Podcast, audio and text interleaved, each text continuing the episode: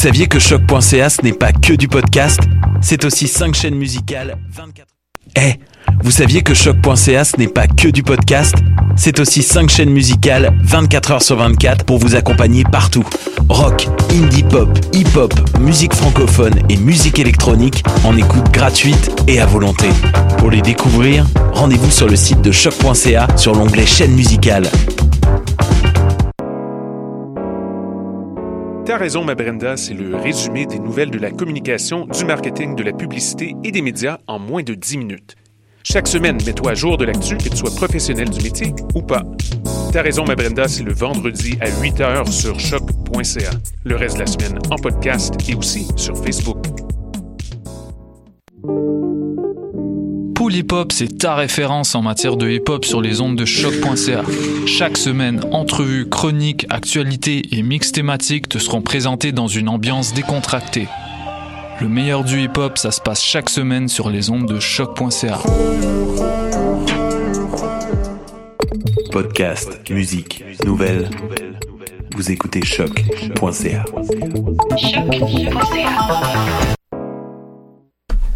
Avec la rentrée, ça peut être difficile de suivre l'actualité. Par chance, on est là pour vous faire un recap.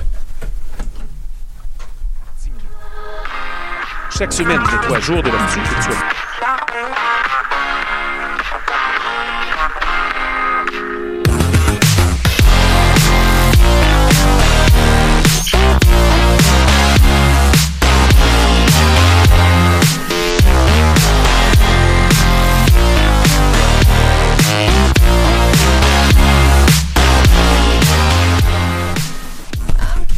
Bienvenue, mesdames et messieurs, à cette nouvelle édition du Recap. Et oui, vous l'aurez deviné, nous sommes de retour cet automne pour couvrir avec vous l'effet marquant de l'actualité. Donc, c'est une nouvelle saison qui débute. Pour ceux qui se joignent à nous, ben, pour la première fois, en fait, c'est euh, l'équipe du Recap, dans le fond, se donne la, pour mission à chaque semaine de passer l'actualité au pain de fin pour vous faire un petit récapitulatif des nouvelles les plus importantes des sept derniers jours.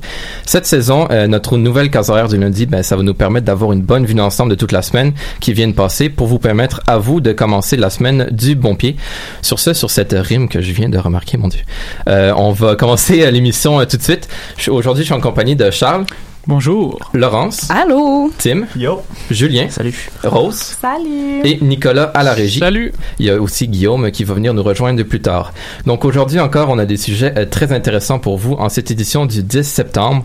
On vous parle de la saison euh, du, de golf du Canadien qui s'est terminée sur une énorme, un énorme revirement de situation. On vous en parle plus tard. On vous parle aussi du festival Oomph, euh, du livre de Bob Woodward et du portrait très réjouissant qu'il dresse de Donald Trump. Mais tout d'abord, il y a eu de l'action à l'échelle du pays en ce qui concerne la politique provinciale. Et Tim, tu nous fais un petit retour là-dessus.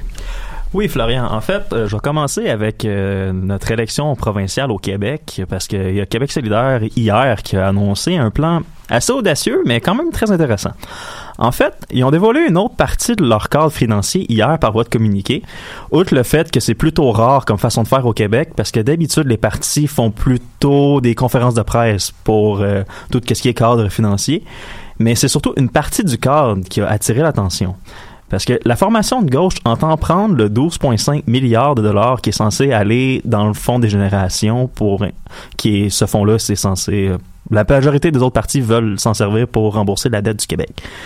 Mais Québec solidaire est pas contre cette idée-là, sauf que ce 12,5 milliards supplémentaires-là, ils veulent le prendre et l'investir dans un plan de transition économique.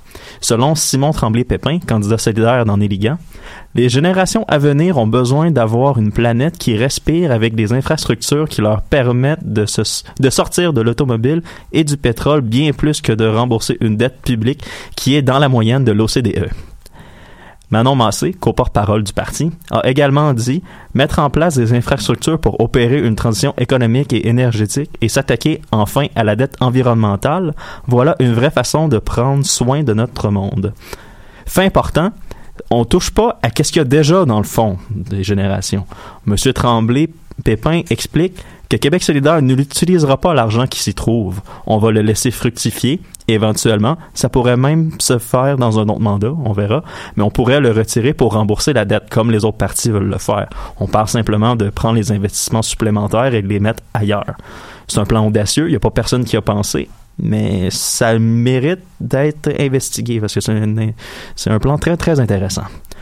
Mais en dernière heure, on, va, se déplacer du côté de l'Ontario parce que au niveau constitutionnel, au niveau des lois entre le juridique et le gouvernement, ça va pas très très bien. En fait, on parle même d'une situation explosive dans une histoire qu'on a, on nous en a parlé cet été si vous nous avez suivi. C'est le plan du gouvernement ontarien de réduire de manière significative la taille du conseil municipal de Toronto. En fait, on a eu un jugement ce matin de la Cour supérieure de l'Ontario qui a déclaré que la loi était inconstitutionnelle, pardon, parce que dans le fond, le projet de loi ferait passer le nombre de conseillers municipaux de 47 à 25 conseillers. Le problème, c'est que la campagne électorale municipale de Toronto est déjà commencée avec la carte à 47 circonscriptions. Donc, une réduction de la taille du conseil municipal, ça causerait énormément de problèmes à ceux qui ont déjà commencé leur campagne. Le juge Edouard Bello Baba a déclaré que, selon la preuve présentée, il n'y a aucune difficulté à conclure que la mise en œuvre de la loi 5, qui change le nombre la taille des quartiers euh, électoraux au beau milieu de la campagne fait entrave à la liberté d'expression des candidats. Il a même ajouté que, mis à part des anecdotes, aucune preuve n'a été présentée pour montrer que le conseil municipal souffrait de dysfonctionnement et que le conseil comptant 25 sièges plutôt que 47 offrirait une représentation plus efficace. Et même s'il y avait de telles preuves, rien ne démontre qu'il était urgent que la loi 5 entre en vigueur au beau milieu d'une campagne électorale. On s'entend que c'est le genre de jugement qui fait mal paraître le gouvernement. Le premier ministre Doug Ford, par contre, n'est pas en reste. Il a même réagi de manière virulente. Il a déclaré lors d'un point de presse cet après-midi Ce conseil municipal est dysfonctionnel et bloqué. Le gouvernement provincial a le pouvoir absolu sur les municipalités. Notre, notre loi est totalement constitutionnelle. Pour ces raisons, nous avons ordonné à nos avocats d'aller en appel. De plus, nous avons dit au lieutenant-gouverneur que nous avons l'intention de réintroduire la loi qui a déjà été adoptée et de voter sur le sujet et de passer une loi une seconde fois d'ici la fin de semaine. Comme si c'était pas assez, le premier ministre ontarien a secoué tout le monde lorsqu'il a ajouté qu'il comptait ajouter la clause dérogatoire à sa loi. Cette clause, qui n'a jamais utilisée par les autres gouvernements, par les gouvernements précédents, pardon, donne le droit à un gouvernement de créer des lois, peu importe si ces lois semblent violer certains droits garantis par la Charte canadienne des droits et libertés. Donc, on part d'un plan gouvernemental pour réduire la bureaucratie. Jusque-là, ça peut sembler être correct. Mais là, on est rendu au point d'utiliser une clause dérogatoire qui permettrait de contrevenir à la Charte canadienne des droits et libertés. Comment est-ce qu'on s'en est rendu là? J'en ai aucune idée. J'ai hâte de voir la suite. Oui, absolument. Merci beaucoup pour ce, ce petit récapitulatif, euh, Tim. Euh, Monsieur Ford, oui, qui voit, qui se voit mettre une première entrave dans son chemin. On sait qu'il a réussi à, avoir le, le buck beer, là, sa, sa fameuse promesse sur le bière, qui n'a pas été acceptée par toutes les brasseries, soit dit en passant. Mais bon, là, il se voit mettre une première, un premier bâton dans ses roues. Parlant de bâtons dans les roues, ben il y en a un autre qui en a plein en ce moment. Hein, c'est Donald Trump. Puis il y a le journaliste euh, Bob Woodward, à, qui on doit notamment les révélations ayant mené à la destitution de Nixon dans les années 70. Ben, il a lancé la semaine dernière un livre sur l'administration Trump qui promet d'être un best-seller. Laurence, tu as plus de détails euh, sur cet ouvrage et ses, répercussions, oui, sur la présidence américaine. Exactement, mon cher. Je vais tout d'abord spécifier que le livre n'est pas encore sorti. En fait, il va sortir demain à la date un peu funeste du 11 septembre. On va tous euh, trouver ça un petit peu étrange, je crois. Mais en fait, c'est que la semaine passée, il y a des extraits qui ont été publiés par le Washington Post où Monsieur Bob Woodward est d'ailleurs un des rédacteurs adjoints, en fait. Donc, dans un article annonçant euh, ce, cet ouvrage, on a publié euh, des extraits. Donc, des extraits qui ont révélé euh, des choses euh, dont qu'on connaît tous, mais vraiment de les mettre l'avant. Encore un ouvrage donc qui va parler du caractère paranoïaque, euh, colérique de notre de ce fameux 45e président des États-Unis. Donc on parle d'un ouvrage de 450 pages, c'est quand même un ouvrage assez volumineux, des témoignages qui sont de personnes qui sont restées anonymes. Donc on veut on veut rien trop révéler, mais ça met donc en lumière, c'est ça qui est le plus frappant, des stratagèmes et des subterfuges d'une partie de l'équipe autour du président qui doivent agir afin de calmer les ardeurs et le caractère irascible du président.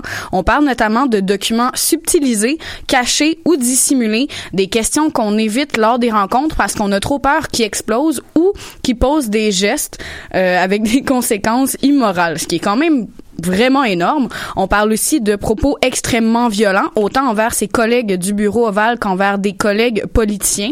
Par exemple, une, un des extraits qui a le plus choqué, en fait, ce serait les propos allégués de Trump à l'encontre du président syrien Bachar al-Assad lors de l'attaque chimique en avril dernier, en fait, qui a été associée au régime dictatorial de Bachar al-Assad. Donc, euh, cette attaque avait fait des dizaines de morts. Euh, monsieur, monsieur Trump aurait téléphoné à son secrétaire de la Défense, James Mattis, en lui disant, ben écoute, on le tue, allons-y, on leur rentre dedans puis on les tue. On s'entend que c'est quand même des témoignages qui sont allégués pour l'instant. C'est des témoignages anonymes, mais ça, ça fait quand même preuve d'un caractère sur lequel son équipe est même pas capable d'avoir le contrôle. Ça doit vraiment pas être facile en ce moment dans le bureau ovale. Euh, Monsieur Woodward évoque notamment euh, l'enquête du procureur Robert Mueller, d'ailleurs, sur la possible collusion entre l'équipe de campagne républicaine et les intervenants russes. Euh, cette enquête-là a une place de choix au sein du livre, qui ça illustre beaucoup la paranoïa et la colère du président à l'encontre de cette enquête. On évoque un comportement donc enfantin, quasiment idiot et de mauvaise foi. C'est vraiment ce qu'on décrit dans le dans ce livre. En même temps, ce qui est arrivé donc avec les extraits qui ont été publiés par le Washington Post, arrivait euh, la une du New York Times donc mardi dernier, 5 septembre, une chronique d'opinion anonyme que le journal a a dit avoir reçu de la part d'un haut responsable gouvernemental au sein de l'administration Trump qui venait soutenir ce que euh, Monsieur Woodward met de l'avant dans son livre. Donc, euh, ce haut euh, responsable gouvernemental évoque une résistance active au travers de l'organisation républicaine qui ne désire pas faire tomber toute l'institution présidentielle, au contraire, mais bien faire avancer les choses afin de préserver le peuple américain et ses enjeux. C'est vraiment énorme. Donc, on veut préserver le peuple des débordements du président. Une fois de plus, on parle du caractère immoral du président que le, ce haut responsable anonyme qualifie d'impétueux et d'inefficace. On parle même de comportement erratique.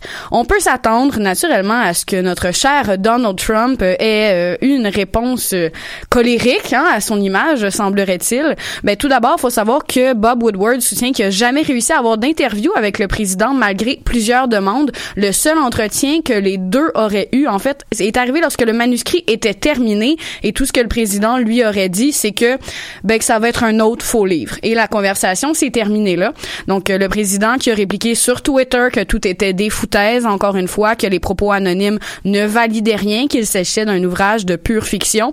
On cite un mauvais livre de plus et on attaque même la crédibilité de l'auteur en tant que tel, alors qu'on sait que ce journaliste d'investigation a quand même révélé un très gros problème dans les années 70. Euh, donc le président qui nie avec véhémence tout ce qui a été dit puis qui en profite encore une fois pour attaquer la presse qui est un de ses mandats euh, principaux semblerait-il. Encore aujourd'hui même, on a eu une attaque contre Woodward dans des tweets incendiaires en discréditant l'ouvrage et il affirme même que des citations ont déjà été démenties par leurs présumés auteurs. Donc on risque d'en savoir plus demain en fait parce que naturellement la sortie est hautement attendue. On peut euh, certainement s'attendre à des salves torrentielles de gazouillis de la part du président américain. Ouais, un livre qui s'annonce comme étant une bonne petite lecture de chevet pour les fans et les non-fans de Donald Trump. Tu l'as dit, il sort demain. Demain, on est mardi. Ben, ça tombe bien, on poursuit avec Mardi de Kirouac.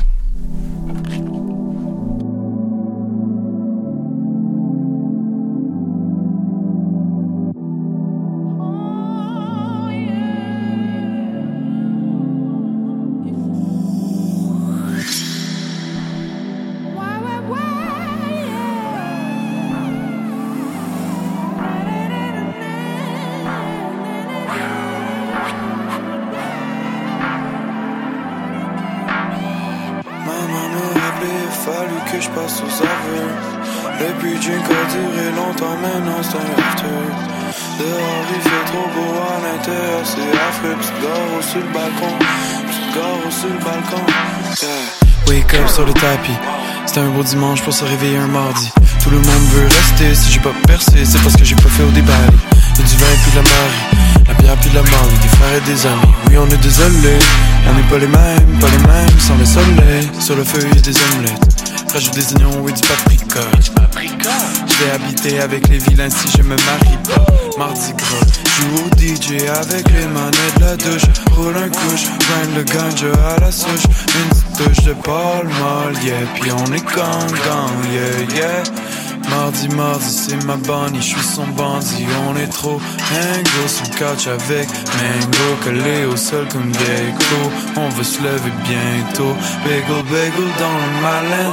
Saint-Viateur Fairmount. Non, tu peux pas me faire mieux. Non, tu peux pas me faire mal. Bagel, bagel dans le malin. Saint-Viateur Fairmount. Non, tu peux pas faire mieux. Non, tu peux pas me faire mal. Maman m'a appelé, il a fallu que je passe aux aveux. Le puis drink a duré longtemps, maintenant c'est un after. Dehors il fait trop beau à l'intérieur, c'est affreux. Petite gare sur le balcon, petite gare sur le balcon. Yeah, maman m'a appelé, il a fallu que je passe aux aveux. Le puis drink a duré longtemps, maintenant c'est un after.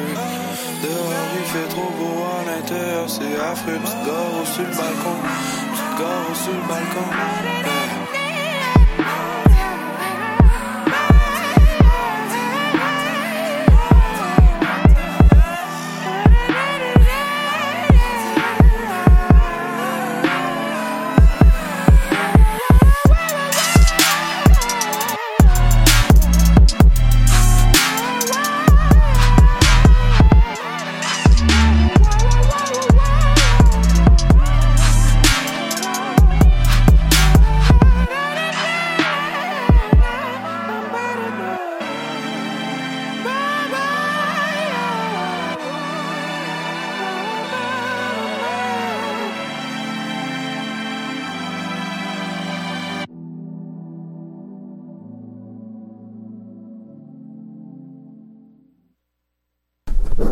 On est de retour au recap. On va maintenant enchaîner avec la section euh, économique de l'émission. Euh, Charles, comme à chaque semaine, tu vas nous faire un petit récapitulatif de toute l'action économique euh, à l'échelle du pays et à l'échelle internationale même. Ben oui, Florie, une euh, dix jours sans récap économique. Ben Qu'est-ce ouais. qu'on ferait Ça sans me manquait ça, moi personnellement. Ben moi aussi, écoute, euh, j'ai trois nouvelles aujourd'hui. Euh, c'est des petites nouvelles, je dirais, parce que je suis pas allé avec les négociations de l'ALENA comme d'habitude, parce que je trouvais que ça s'en venait un peu répétitif. Les euh, oh, il va y avoir un, un accord ou oh, il y en aura pas. Donc, on va y aller avec ça. Je vais commencer avec la grève de la SAQ. Euh, ça a fait les manchettes hier. Euh, justement, on, le syndicat des employés de la SAQ a déclenché hier une grève surprise des 5500 travailleurs de la société d'État qui luttent pour de meilleures conditions de travail, notamment en raison que le nombre d'emplois permanents sont extrêmement limités au sein justement de, de la SAQ. Euh, la grève a duré hier toute la journée et aujourd'hui aussi. Euh, il faut savoir aussi que la convention collective est échue depuis mars 2017. Malgré tout, la SAQ a annoncé que 60 succursales demeureront ouvertes malgré la grève. Et aussi une autre réaction, là, je vais aller, je suis comme dans le segment réaction euh, du dossier. Le premier ministre Philippe Couillard euh, a conservé sa position qu'il avait tenue lors des premiers jours de grève il y a un mois ou deux ou trois. Disant ne pas vouloir prendre position puis que c'était justement à la SAQ puis aux employés de régler ça à l'interne avec les syndicats, euh, que c'était pas à lui puis au Conseil du Trésor de le faire. On va enchaîner. On parlait du 45e président il y a quelques instants. Là, on va parler du 44e, qui était en Illinois pour parler devant des universitaires. Euh, c'est la, première fois qu'il sort vraiment euh, depuis qu'il a, il a quitté la Maison Blanche en 2016. Euh, il a parlé pour la première fois de Trump et a tenté de convaincre les spectateurs de se tenir debout et de voter pour les démocrates lors de la prochaine élection demi-mandat. On parle bien de Barack, juste pour spécifier, on parle bien de Ah, Barack Obama. précisé, non, bien sûr, on pas parle- nommé. hein. Oups. 44e, oui, mais on, juste pour être sûr, euh, on parle bien de Barack Obama. Ça s'en venait, là, je m'en allais avec un Barack Obama pour mettre les gens en contexte, tu vois. Donc, dans cette conférence, M. Obama y est allé de déclarations concernant le début de la croissance historique de l'économie américaine, parce que c'est le recap économique, donc euh, c'est justement ça que je voulais faire. Je voulais vous citer quelques propos, parce qu'on s'en vient un peu avec une partie de ping-pong entre Donald Trump et Barack Obama sur quel président a engendré cette hausse de l'économie, cette croissance de l'économie américaine. Donc, je vais citer. Quand j'ai quitté mes fonctions, le revenu des ménages était proche d'un record et les salaires augmentaient. Une autre citation. Quand j'entends combien l'économie se porte bien, je dis rappelons-nous quand la reprise a commencé. Je suis heureux que cela se poursuive, mais quand on entend parler de miracle économique, je dois leur rappeler que les chiffres relatifs à l'emploi sont assez proches de ce qu'ils étaient en 2015 et en 2016. Donc, euh, d'habitude, on, voit souvent M. Donald Trump euh, se proclamer champion de l'économie. C'est d'ailleurs son pilier euh, pour son pilier au niveau politique pour les élections de mi-mandat. Parce qu'en ce moment, la- le FMI, le Fonds monétaire international, euh, prévoit un taux de croissance de 2,9% en 2018 et de 2,7% en 2019. Euh, ça serait la période d'expansion la plus longue euh, de l'histoire du pays. Euh, je vous dis tout ça parce que c'est extrêmement intéressant que Barack Obama il sorte comme ça, euh, puis qu'il commence à en parler. C'est la première fois justement qu'il parle de Trump directement comme ça, puis qu'il convainc les gens de voter démocrate. Moi, je me demande personnellement si ça va avoir un effet justement pendant les élections. J'espère que oui. Puis au niveau de l'économie, euh, comme je vous dis, je, me demande comment Trump a réagi un petit peu en, disant que ah, euh, Monsieur Barack Obama disait que j'allais jamais atteindre mes chiffres, mais regarde, c'est fait. Comme classique Donald Trump, on s'en souvient. Donc, c'était pas mal ça pour le sujet. Euh, ça le dossier est à suivre, je dirais. Peut-être que Barack Obama ressortirait et continuerait de faire, il va continuer de faire ça. C'est, c'est à voir. Ensuite, la dernière nouvelle, celle que tout le monde attendait. On va continuer avec euh, le patron de la compagnie Tesla, qui commence à prendre autant de place que Donald Trump, justement, dans, les, dans le recap, surtout au recap économique. hein.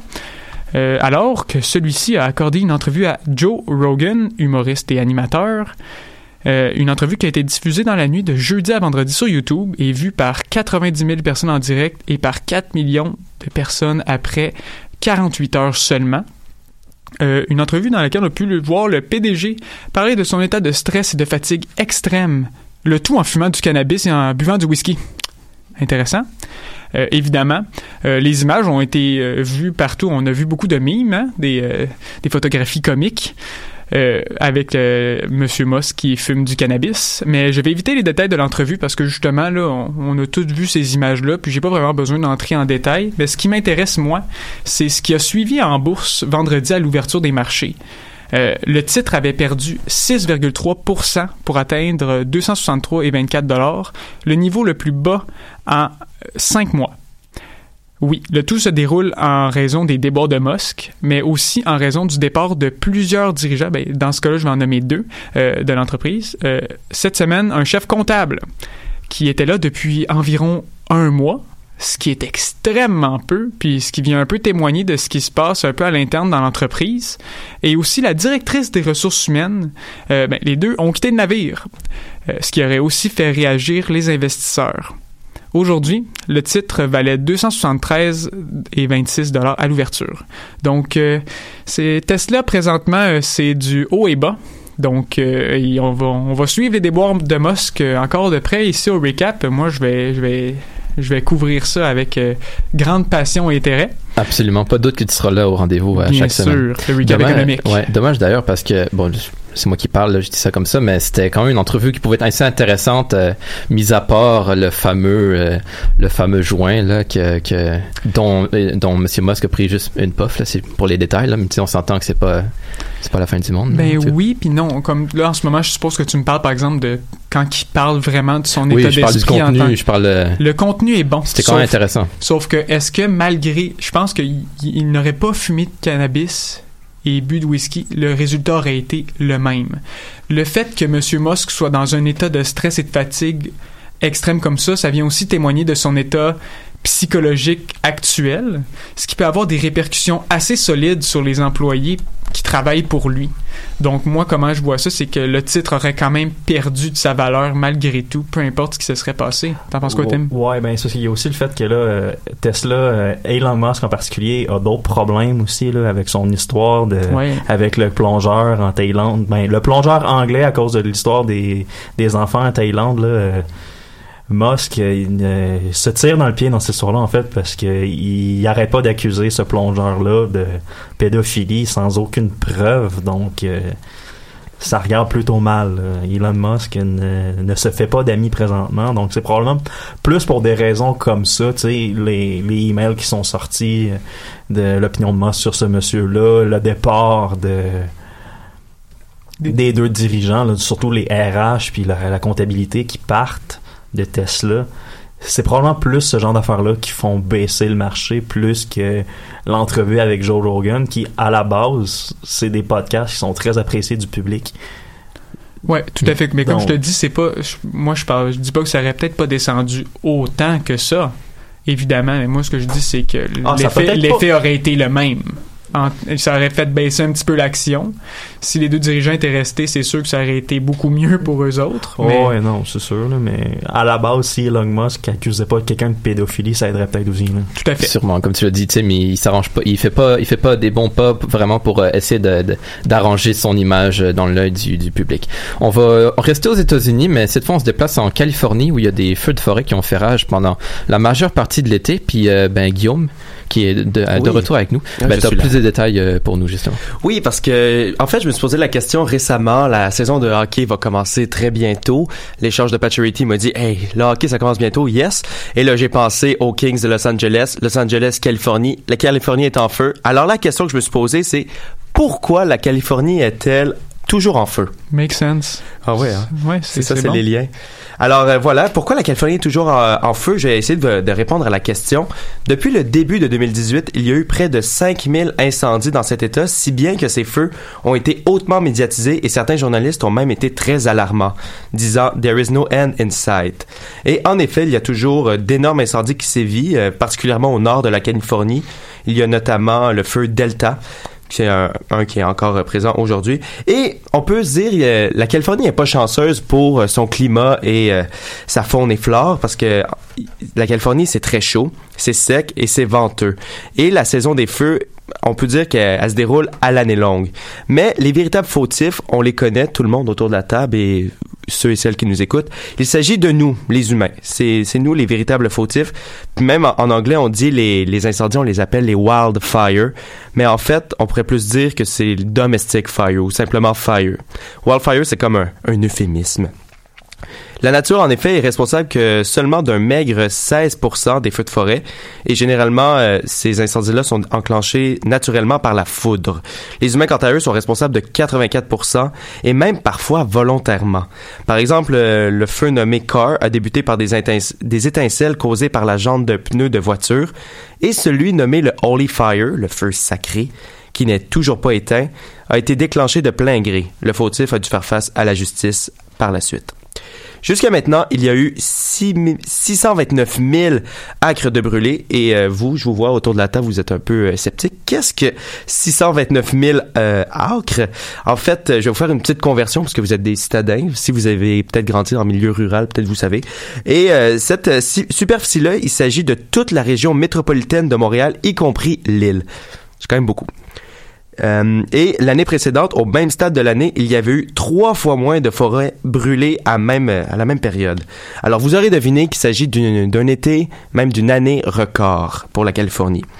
On peut expliquer une telle augmentation destructrice par les infrastru- infrastructures humaines qui sont également touchées par les flammes. Les populations tendent à grandir de plus en plus en périphérie des grandes forêts du sud-ouest américain. Et malgré les risques naturels de la Californie et le problème mondial du réchauffement climatique, l'exode rural continue à se faire proche des vastes forêts de l'État. Et même le média américain CBS a affirmé que d'ici 2050, 645 000 maisons seront construites dans les zones à risque de feux de forêt. Ainsi, le, ce que je propose, ce serait peut-être, euh, puis ce que les experts proposent plus, ce serait de laisser les forêts en paix et s'éloigner d'elles, sauf, bien sûr, pour faire de jolies randonnées. Et je vais conclure cette chronique en, en lançant un petit message pour les grands chefs des partis politiques québécois en course pour gouverner la province, s'ils nous écoutent ou elles nous écoutent. J'aimerais beaucoup entendre votre plan d'action au débat des chefs concernant la Californie. Qu'est-ce c'est quoi votre plan d'action pour sauver la Californie des flammes, vous, première ministre ou premier ministre du Québec? Parce que pour l'instant, personne s'est prononcé sur la question, puis on sait maintenant sur Facebook, tout le monde a des petites photos de profil. euh, sauvons, euh, sauvons le Québec, parlons de l'environnement. Alors, c'est quoi par rapport à la Californie? La balle est dans votre cœur. Absolument très intéressant que tu soulèves ce point-là parce que c'est vrai que jusqu'à maintenant on parle pas beaucoup de l'environnement hein, dans la campagne électorale. D'ailleurs une petite note euh, euh, pour vous dire que de l'autre côté des États-Unis, euh, sur la côte est, en Caroline du Nord, euh, Caroline du Sud et en Virginie plus précisément, on se prépare à l'arrivée de l'ouragan Florence. Le cyclone, qui est désormais de catégorie 4, a forcé euh, ces États à déclarer l'état d'urgence et à ordonner l'évacuation de milliers de résidents. Trump y est allé d'un tweet d'encouragement en affirmant qu'il était de tout cœur avec les gens touchés par l'ouragan qui avait l'air très dangereux. Ça, c'est pour reprendre ces mots. On va poursuivre maintenant en musique avec Ariane de Choses Sauvages.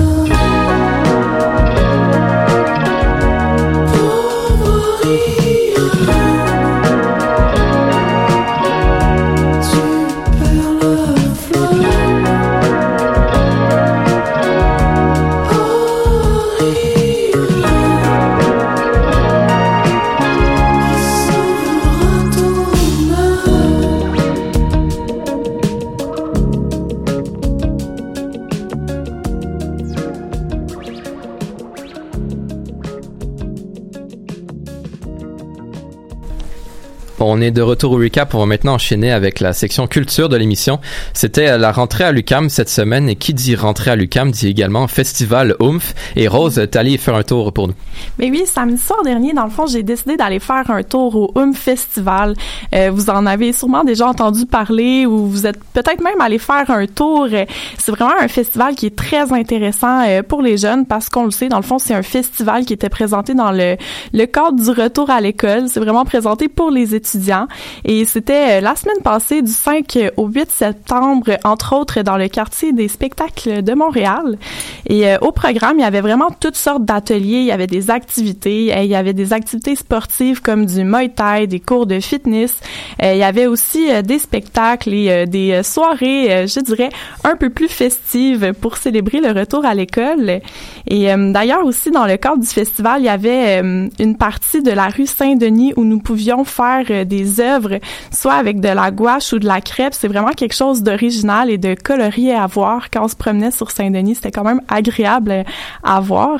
Et euh, comme je vous disais, je suis allée euh, samedi soir. Je suis allée voir le spectacle dans le fond du groupe de rap québécois Dead Obies.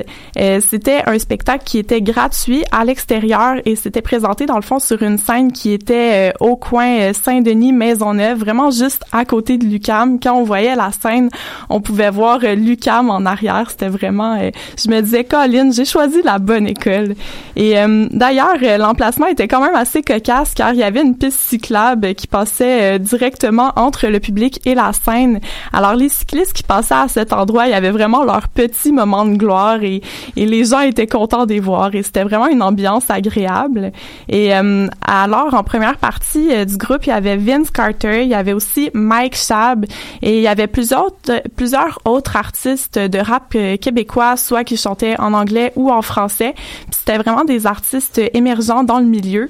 Et euh, c'est toujours euh, agréable à voir car dans mon cas, euh, je connaissais pas nécessairement tout le monde, alors ça m'a permis vraiment de faire de- des belles découvertes.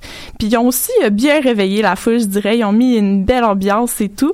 Et euh, ensuite, c'était euh, suivi du spectacle de Dead Obies. Ils ont fait une performance d'environ une heure. Et on sait, dans le fond, dernièrement, ça l'a fait beaucoup parler. Il y a un des membres du groupe, Yes Mecan, qui avait quitté le groupe il y a quelques mois.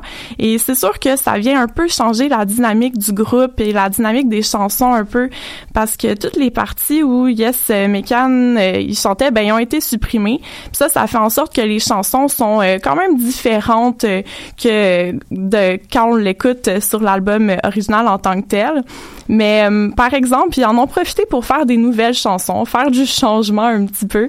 Et ça vient changer les vibrations de la foule, par exemple, quand on vient faire des, des nouvelles chansons, parce que les gens sont plus intrigués, ils sont plus à l'écoute.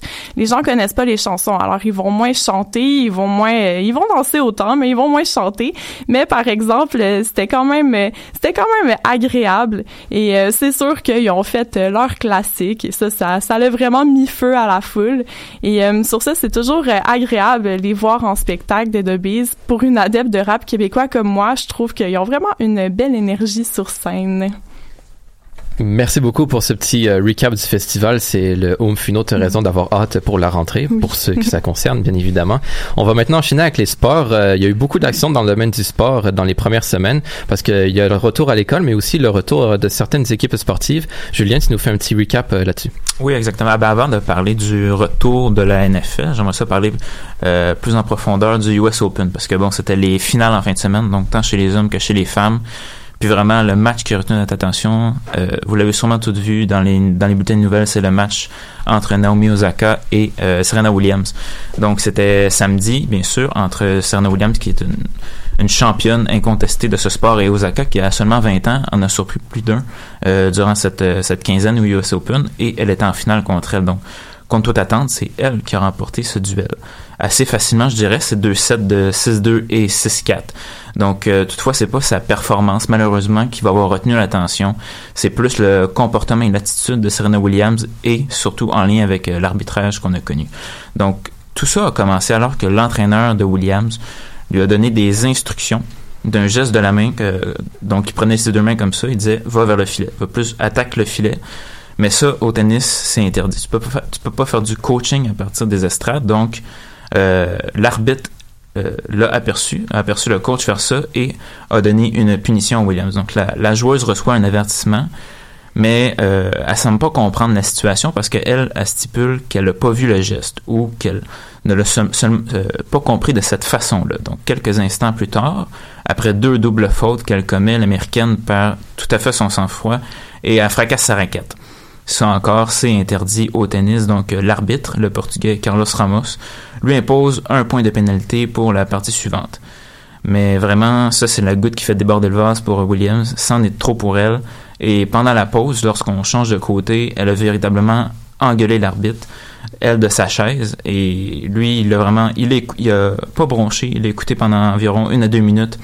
Et elle stipule que ce dernier lui, doit des excuses et qu'il est un menteur et aussi un voleur puisqu'il lui a volé un point précédemment pour une raison qui, elle, lui échappe. Donc, M. Ramos lui impose à la reprise du jeu une partie de pénalité pour langage abusif. Donc ça, ça permet à Osaka de mener 5 à 3 dans le deuxième set et de servir pour le match. Et on connaît la suite.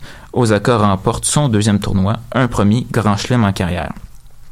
Mais ce qu'on retient aussi euh, après ce match-là, c'est que Serena Williams a fait état état d'une forme de sexisme dans le monde du tennis, donc euh, stipulant que certains hommes agissent parfois, même souvent, de cette façon, euh, beaucoup, même de façon beaucoup plus intense que elle, sans recevoir de pénalité, contrairement à ce qui est arrivé dans son cas elle. Donc, euh, c'est vraiment une injustice qu'elle décrit euh, du haut des toits et c'est sûr que je dirais dans les prochains jours et dans les prochaines semaines ça va faire couler beaucoup d'encre euh, même on a vu sur les réseaux sociaux euh, il y a des, des gens des sportifs tant au niveau masculin que féminin qui ont pris position là-dessus puis on a appris aussi hier qu'elle a été euh, pas suspendue mais qu'elle a eu une amende d'environ 17 000 dollars pour toute l'accumulation de son comportement et puis de ses gestes un peu disgracieux en fin de semaine. Et aussi, hier, faut pas l'oublier, c'était la finale des hommes entre Novak Djokovic et l'Argentin Juan Martín del Potro. Donc, après plus de trois heures de jeu, donc un véritable marathon, c'est le Serbe Djokovic qui a eu raison de l'Argentin en 3-7, de 6-3, 7-6 et 6-3. Pour Djokovic, il s'agit d'un 14e titre en Grand Chelem. Ça le positionne au troisième rang de l'ère moderne, euh, à égalité avec un certain Pete Sampras et derrière Roger Federer et Rafael Nadal. D'accord, j'aimerais juste, avant qu'on enchaîne euh, pour la NFL, j'aimerais juste qu'on revienne un peu sur ce match, justement, euh, finale féminine qui, pardon, qui, c'est un peu un cliché, mais qui a laissé personne indifférent. hein. Il y en a qui se rangent euh, du côté de l'arbitre, du côté de la joueuse. C'est sûr que c'est dommage, c'est un peu, euh, euh, pas volé, mais ça, ça, ça a un peu enlevé euh, à- au moment de gloire d'Osaka. Et Osaka, d'ailleurs, qui était très mal à l'aise à la fin sur le podium. Tu, tu voyais que de la fin du match, tu sais, quand elle a gagné le, le dernier point, elle a pas vraiment célébré. Elle Ouais, est allée tout de, exactement. suite au, tout de suite au filet. Bon, elle a fait une accolade à Serena Williams, puis tu, tu voyais qu'elle était comme préoccupée par ce qui venait de se passer, puis elle laissait pas toute la joie sortir d'elle-même. Tu sais, Mm. Après ça, bon, elle a dit que Serena c'était son idole et tout, mais on voyait même dans les réactions de la foule que euh, tout le monde se rappelait vraiment de, ce, de cet incident-là avec Williams et non de, de la naissance un peu d'une prochaine star de tennis. Là, Osaka, vraiment, c'était formidable comme performance. Ouais, et Serena Williams qui allait d'un d'un geste euh, très gracieux qui a dit il faut l'arrêter de huer. Tu sais, c'est Ouais, pas moi la qui étais la meilleure ouais. aujourd'hui. Elle a resté vraiment ouais. professionnelle à la fin. Ça, faut vraiment lui donner le crédit. Euh, elle a dit aux gens d'arrêter de huer puis que euh, il fallait vraiment s'incliner devant, devant Osaka parce qu'elle a vraiment très bien joué pour une, jeune- une joueuse de 20 ans qui joue contre Serena Williams qui a gagné des tonnes et des, euh, des tonnes de grands chelems. Elle a dominé d'un bout à l'autre puis ça, je pense, c'est faut retenir ça, c'est sûr. Guillaume, est-ce que tu voulais ajouter quelque chose? En fait, euh, tout a été dit. J'allais annon- annoncer quelque chose, mais c'est vraiment euh, Serena. Je trouve qu'elle a quand même sauvé les meubles euh, en disant, écoutez, on va parler de, de l'arbitrage plus tard, mais là, c'est Osaka la, la, la victorieuse. On va la célébrer. Mais c'était triste. Moi, je- ça m'a fait quand même beaucoup de peine de la voir baisser sa petite casquette, puis elle était tout en larmes. C'est peut-être le plus beau moment de sa vie, avant qu'elle soit mère, bien Ouais, sûr, vrai si elle veut. c'est décevant un peu, mais bon. Je pense que tout le crédit le remet quand même. Elle a, elle a super bien joué. Puis Oui, oui. c'est elle qui soulève le trophée à la fin. Fait. Absolument. Donc, euh, on enchaîne maintenant en NFL. Il y a la saison qui a débuté euh, dans les derniers jours. Oui, exactement. Le premier match, c'était jeudi passé, le 6 septembre, qui opposait les Falcons d'Atlanta au dernier champion du Super Bowl, les Eagles euh, de Philadelphie. Après une première demi assez euh, pauvre en, en termes de points d'action, les Eagles se sont réveillés en deuxième demi et l'ont finalement emporté 18 à 12. Il y a eu aussi plusieurs matchs euh, hier dimanche. On parle des Ravens contre les Bills. Les Ravens qui ont gagné 47 à 3 du côté des Patriots. Euh, les finalistes du dernier Super Bowl qui se sont inclinés contre justement les Eagles, ils ont gagné hier contre les Texans 27-20. Les Vikings ont remporté le duel contre les 49ers 24-16 et aussi euh, les Giants se sont inclinés 20 à 15, 15 à 20 plutôt devant les Jaguars de Jacksonville.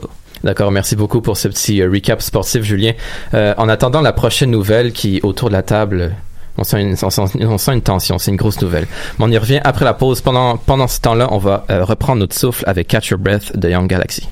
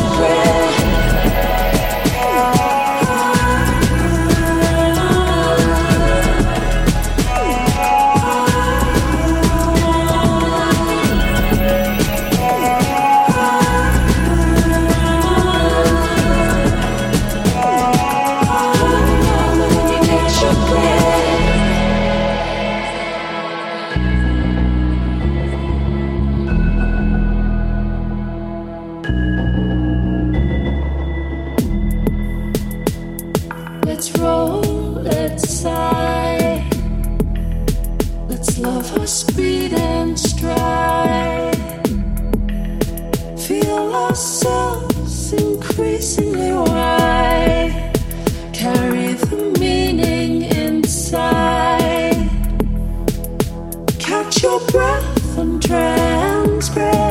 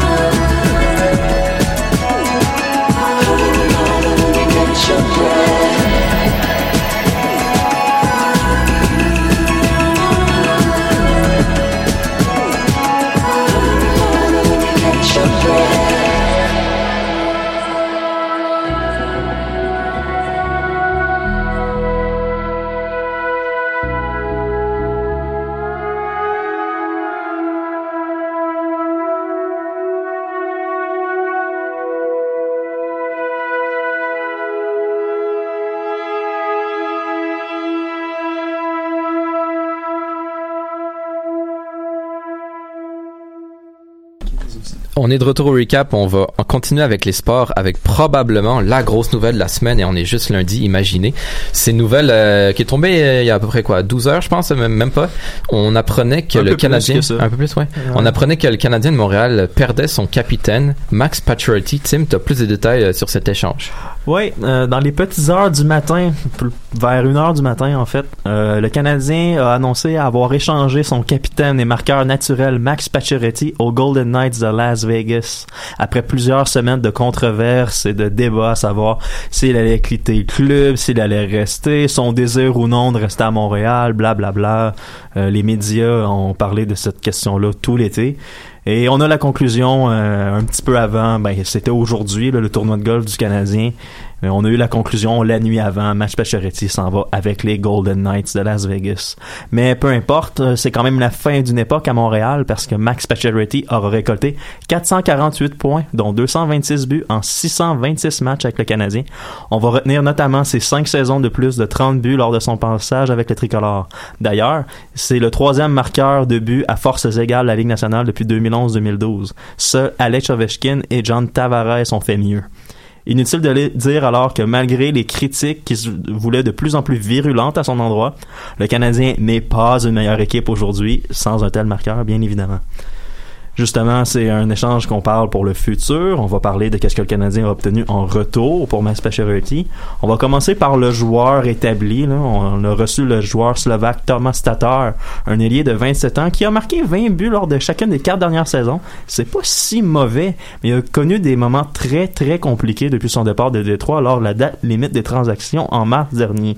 Disons que son passage à Las Vegas s'est vraiment pas passé comme prévu. Il ne jouait pas en série. Ça vous donne une idée. Euh, le Canadien a aussi obtenu un choix de deuxième ronde dans cet, dans cet échange-là, mais j'oublie probablement la pièce la plus intrigante et la plus importante de cet échange pour Montréal. On parle de l'espoir de 19 ans Nick Suzuki. Ce dernier est un centre explosif qui a connu des saisons de 96 et 100 points avec l'attaque d'Owen Sound dans la Ligue junior de l'Ontario. Malgré un gabarit un peu plus petit à 5 et 11 et 183 livres, c'est clairement un des espoirs au centre les plus recherchés pour le Canadien. C'est un des plus en vogue. C'est un de nos meilleurs. Déjà qu'on avait Ryan Paulig et Jesperi Kotkaniemi. Euh, le présent, ça s'annonce pas très très bien, mais le futur, ça s'annonce un peu mieux. Avec trois gars de cette trempe-là dans la filière du Canadien, euh, il y a moyen d'avoir espoir. Maintenant, la question, c'est de savoir pourquoi si le retour est pas mauvais, mais pourquoi maintenant? Puis jusqu'à quel point on croit Bergevin maintenant? Parce que là, c'est un autre bon joueur, joueur de talent, qu'on s'était fait dire Ah non, il sera pas échangé, ah non, on fera rien, on va tout faire pour le garder. Il est parti. Là, je vais vous faire un petit historique. Ça n'a pas marché avec Piquet Souban. Ça n'a pas marché avec Alex Galchenyuk. Ça n'a pas marché avec Alexander Radulov. Ça n'a pas marché avec Andrei Markov. Puis on s'était fait dire aussi qu'on toucherait jamais à Mikhail Sergachev. Tous ces joueurs-là ne sont plus avec le Canadien. Les gars, réaction.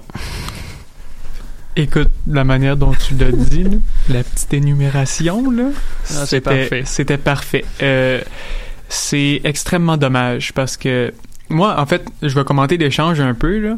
Euh, moi, Thomas Tatar, je comprends pas. Euh, je comprends pas pourquoi on n'est pas allé, on n'a pas essayé d'aller vers un défenseur davantage. On sait que Weber arrivera pas avant décembre. Donc, Ouais, mais. Non, mais là, c'est parce que Attends, tu attends, remplaces attends. là, on a. Tatar qui Les- joue pas avec Vegas. Attends, c'est parce que les Golden Knights n'ont pas de défensive. Donc, c'est sûr qu'on peut pas aller chercher. Ouais, non, De les- toute façon, faut que tu remplaces Pacioretty qui vient de partir. Il faut que tu Exact. ajoutes un attaquant. Tatar. Tatar est là Ouais, pour combler le salaire de avoir- Pacioretty parce que. Et le poste aussi, parce que Suzuki est pas prêt. Mais de toute façon, les. Golden Knights sont vraiment très serrés sur la masse salariale. Puis quand tu vas chercher Max Pacioretty qu'on a signé aujourd'hui, si je me trompe pas, c'est 7 millions pour, pour 4 ans, Tim, peut-être Ouais, que- 28 millions. Euh, ouais, c'est ça. C'est, c'est 4 saisons à 28 millions de dollars par année. On, notamment la première saison à 10,5 millions de dollars. C'est ça, c'est Euh, 2,5-3 millions de, de plus qu'il gagnait déjà actuellement. Donc là, le, le salaire de Tatar est un peu là pour comme compenser la différence. Ouais, non, c'est ça, exactement. Euh, en passant, je vais juste revenir, Tim, à ce qui paraît à Vegas, là, il y a beaucoup de monde qui spéculait sur le fait que Nick Suzuki aurait peut-être pu faire l'équipe cette année. J'avais j'ai Ben, entendu en ça de plusieurs c'est- bouches. Ben, c'est parce que euh, ce qui fait. arrive avec Nick Suzuki, c'est que je dis, il est pas prêt. Il est pas prêt autant que Victor Mété était pas prêt l'année passée au début du camp. Exactement, c'est vrai. Fait que on sait pas, il va arriver au camp, là, c'est sûr, il va être excité à cause de l'échange puis tout. Mais comme j'ai dit, c'est un gars hyper explosif, hyper offensif, gabarit moyen, là. ça fait penser à Plekanec là dans le fond là. Ça fait que c'est pas quelqu'un qui va, c'est pas un géant là, mais tellement explosif, rapide, des mains en or. Euh, c'est quelque chose qu'on a besoin avec le Canadien. S'il connaît un bon camp d'entraînement, on sait jamais. Mais je, je- on peut se permettre d'être peut-être un peu optimiste, mais on- ça serait inutile de se créer des attentes. là. On s'entend là. Je sais pas si vous sentez la tension à la maison, mais en studio, c'est à couper au couteau. Julien, euh, est-ce que tu penses, est-ce que si tu étais devant Marc Bergevin, tu lui dirais, t'as tort d'avoir échangé ta tort? Ah, comme François Legault. Euh, Euh, ouais, écrit, pas- pas- ouais. ouais, ben. C'est sûr que Thomas Tatar, c'est pas la pièce qui nous manquait, mais c'est mieux d'avoir un joueur comme ça, peut-être un petit peu moins bon que Pacioretty, mais comme euh, Tim l'a dit, c'est la pièce Ben, ça prenait importante. quelqu'un pour cette année, C'est Suzuki, fait que c'est mieux d'avoir un jeune vraiment meilleur, puis d'avoir peut-être un gars établi mais un petit peu moins bon. Tu sais, euh, le futur, comme Tim l'a mentionné justement, ça va être vraiment radieux. On a trois gars qui sont assez bons au centre ou qui vont peut-être jouer ailleurs qu'au centre. Fait c'est sûr qu'on a bien plus de, de jeunes le- à Laval puis dans les juniors qu'il y a quelques années. Fait que ça, c'est sûr que ça va aider.